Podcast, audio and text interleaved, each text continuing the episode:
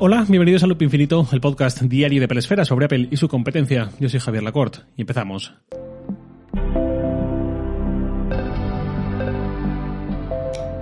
Tal y como he comentado alguna vez, en 2018, a los pocos días desde que Apple lanzase el HomePod en España, el HomePod original, el grande, yo lo compré en la Apple Store de aquí de Valencia, de la calle Colón. Y no tardé en devolverlo. ¿Por qué? Lo he comentado ya, o lo resumo rápidamente para los que no estéis al tanto. El HomePod, para mí, como mejor se aprecia su calidad, es a partir de un cierto volumen. Y yo vivía y vivo en un piso con vecinos alrededor. Y de la misma forma que no me gusta cuando alguno actúa como si viviera en el desierto, yo tampoco estaba cómodo usándolo a un volumen demasiado alto que pudiera molestar y tal. Y al final vi que no le iba a sacar un partido real y que los 300 y pico euros que me costó iban a estar en mi bolsillo. 350, si no recuerdo mal. Seguramente muchos tenéis un HomePod o dos y sois gente muy razonable que disfruta del cacharro o del par estéreo de cacharros sin molestar a nadie, pero lo que es cierto es que seguramente hubiese sido mejor negocio en mi caso quedarme ese HomePod aunque fuese metido en su caja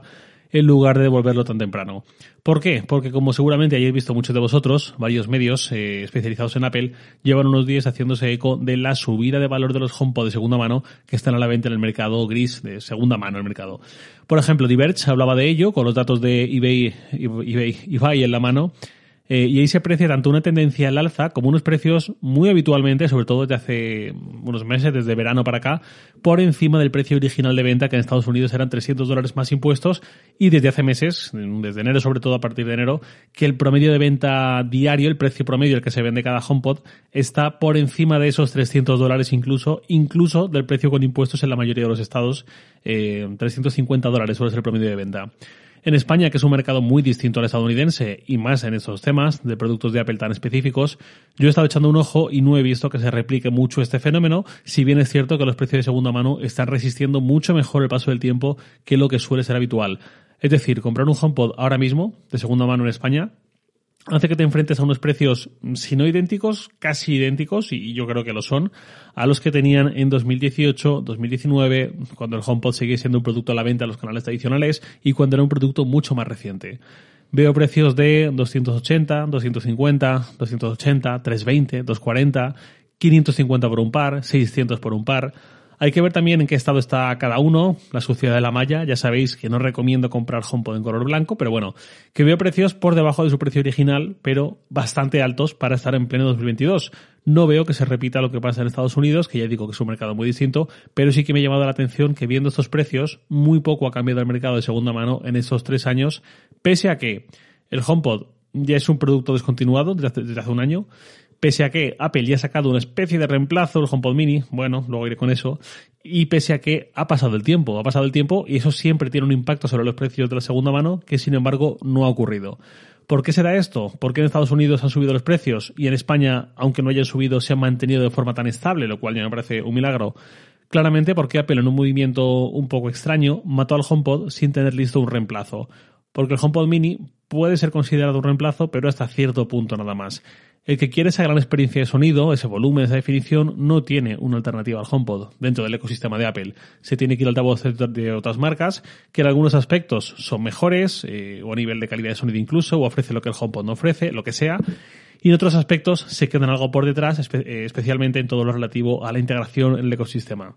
Y como no hay un sucesor de verdad, que es lo que suena algo raro, en una categoría que no podemos dar por muerta, quiero decir, Apple mata productos cuando su categoría ya está muerta, por lo general. Los iPod, el mejor ejemplo. Pero con el HomePod mm, parece que hay vida, parece que hay espacio todavía. Gurman, de hecho, comentó lo de esos productos que combinan HomePod con Apple TV y con iPad para el hogar, que será lanzado en algún momento del próximo año quizás, pues es raro. Y al no haber sucesor, esto es lo que ha ocurrido con los precios. Tampoco se puede culpar a Apple a la ligera, porque cuando anunció que descontinuaba el HomePod y que los que quedaban a la venta entonces, cuando se vendan, se acabó, se vendieron y no habrá más, ahí saltó la liebre y descubrimos que muchos o todos los HomePod vendidos en 2021, que es hace solo un año, eran los HomePod fabricados en 2017, cuatro años antes. Eso desde luego es una señal muy mala. Es un síntoma de unas ventas que no dan ni para más remesas en fábrica que la original y yo hablaría de un fracaso a nivel de mercado.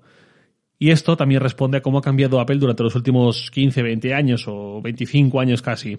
El HomePod es o era seguramente caro para lo que era, pero al mismo tiempo era bastante único. Quiero decir, Si quieres un altavoz de, esa calidad, hay alternativas. Pero si quieres un altavoz de esa calidad y que se integre estupendamente con tu Mac, con tu Apple TV, con el iPhone, el iPad, incluso el Apple Watch, que puedes usarlo mediante la voz usando Siri, que puedes emparejar en estéreo de esa forma tan sencilla y que todos tus dispositivos los usen de esa forma combinada, si quieres todo eso, no hay alternativa y a partir de ahí realmente su precio cambia de contexto. Puede ser muy alto, pero ya no es quizás caro como tal en la medida en que no hay alternativa y por tanto no hay con qué compararlo. Espero estar explicando muy bien que no lo tengo muy claro. En Six Colors, un blog sobre Apple muy bueno, Jason Snell hacía un paralelismo con la Studio Display y la verdad es que me parece muy bien traído. Ambos son productos con un precio muy alto, muy superior al de sus rivales en el mercado, pero con una combinación de características que los hacen únicos para un grupo de personas, de clientes, para un nicho. Y eso me refiero con lo que decía de cómo ha cambiado Apple en estas últimas décadas. Apple tradicionalmente fue una empresa bastante dada a sus nichos y varios de sus productos apuntaban a esos nichos muy concretos. Sin embargo, hoy es una empresa generalista, masiva, en casi casi todos sus productos, que busca perfiles de clientes extremadamente tangenciales y eso le ha hecho perder la capacidad de cubrir esos ciertos nichos tan concretos. Que los HomePod se vendan más caros que en su lanzamiento, o al menos, mm, como ocurre en España, tengan precios anormalmente altos para productos de hace cuatro años, obedece a la ausencia de un sucesor, pero también a que quienes aprecian, valoran y demandan productos como el HomePod, o bien no quieran venderlo y ante la falta de oferta porque no han fabricado más, sube el precio de la demanda, o bien que quien no lo tiene esté dispuesto a pagar unos precios que, como digo, no son habituales en un dispositivo de hace cuatro años con un procesador, de hecho, el A8, que es de hace casi ocho años ya, y que Apple ya ha dicho que no va a actualizar más y que ahí se quedó. Ese perfil de cliente, entre los cuales seguramente estáis muchos de vosotros, es el perfil del nicho al que le da exactamente igual que Amazon o que Sonos o que no sé quién tengan altavoces muy buenos a precios muy competitivos, porque si una categoría de producto es ofrecida por Apple, queremos o queréis, quieren lo que ofrece Apple y nadie más, en tanto en cuanto a la economía personal de cada uno se lo pueda permitir. Hay quien le gusta mucho Apple, pero tiene otro tipo de prioridades, otro orden, y ni se plantea un HomePod o ni se plantea un Studio Display por mucho dinero que tenga. Pero hay quien sí,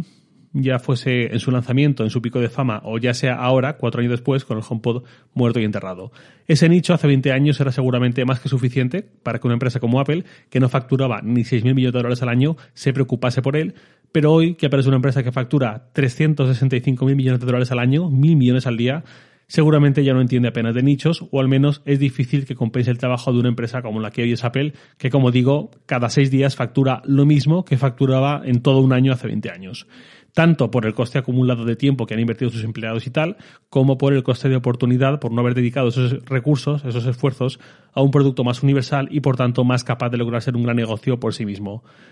Esto supongo que leído entre líneas y aceptando un poco la hipótesis, es una mala noticia para el perfil más entusiasta de Apple, que como decía, solo contempla productos del propio ecosistema en todo aquel género donde los haya por ejemplo, que tenía un monitor de otro fabricante, pero al lanzar el Studio Display ni se lo pensó y fue a comprarlo o empezó a ahorrar para comprarlo en algún momento. O el que si mañana Apple lanza una videoconsola mínimamente viable como tal, no Apple Arcade, sino una videoconsola de verdad, digamos, ni se lo pensará e irá por ella sacrificando cuantas PlayStation o Nintendo Switch sean necesarias. Esos productos que son muy válidos para ese nicho, pero que el grueso del mercado rechaza, como creo que el HomePod es un ejemplo perfecto, no parecen tener ya cabida en Apple, que apunta a volúmenes de negocio mucho más rentables. Y creo que a ello vamos a tener que atenernos un poco y entender que los productos que a veces anhelamos por parte de Apple tienen cada vez menos posibilidades de ser lanzados si no hay cierta convicción sobre que vayan a ser éxitos de mercado. El iPhone mini es otro ejemplo. Había muchísimos comentarios sobre la necesidad de que Apple volviese a lanzar teléfonos de tamaño muy comedido, pero ya parece claro un par de modelos después, por filtraciones varias que ha habido desde hace tiempo, que ya no va a haber más mini y que a partir de este curso que viene, 2022-2023, ese tamaño ya pasará a la historia. Nuevamente el entusiasmo de un nicho frente a lo que demanda el grueso del mercado y Apple obedeciendo siempre a los intereses de este último antes que a lo primero. Claramente hay productos que nunca van a ser negocios gigantescos para Apple y eso no supone una amenaza para ellos, empezando por ejemplo por el Mac Pro, o incluso diría que la XDR Studio Display se deben vender unas cantidades muy modestas, es normal, pero ahí entra en juego también un legado, una especie de deuda con el tipo de cliente que hizo grande Apple históricamente, que daba sentido casi a su existencia como fabricante. Pero más allá de eso, no me haré ilusiones con productos demasiado específicos o productos que no vayan a liderar de forma clara, ya sean en cifras de ventas, como el Apple Watch, por ejemplo, frente a cualquier otro fabricante de relojes inteligentes, o bien en porcentaje de beneficios logrados respecto al resto de la industria, como es el caso del iPhone en el mercado de la telefonía móvil. No es Apple la marca que más teléfonos vende del mundo, pero sí es de muy largo la que más beneficios consigue con esas ventas, que al final es lo deseable para un fabricante, que su producto sea rentable, cosa que no todos los fabricantes de móviles pueden decir, y encima que deje un margen bruto tan bueno, del 40% más o menos, con un volumen de ventas que acaba suponiendo una situación pues, de liderazgo, de confort, como lo que tiene Apple, ni más ni menos, aunque lamentablemente los nichos cada vez tengamos menos espacio para soñar con ellos. Nada por hoy, lo de siempre, os leo en Twitter, arroba jlacort, y también podéis enviarme un mail a lacort.chataka.com. Loop Infinito es un podcast diario de Peresfera, publicado de lunes a viernes a las 7 de la mañana, hora española peninsular, presentado por un servidor, Javier Lacort, y todo por Santi Araujo. Un abrazo y hasta mañana.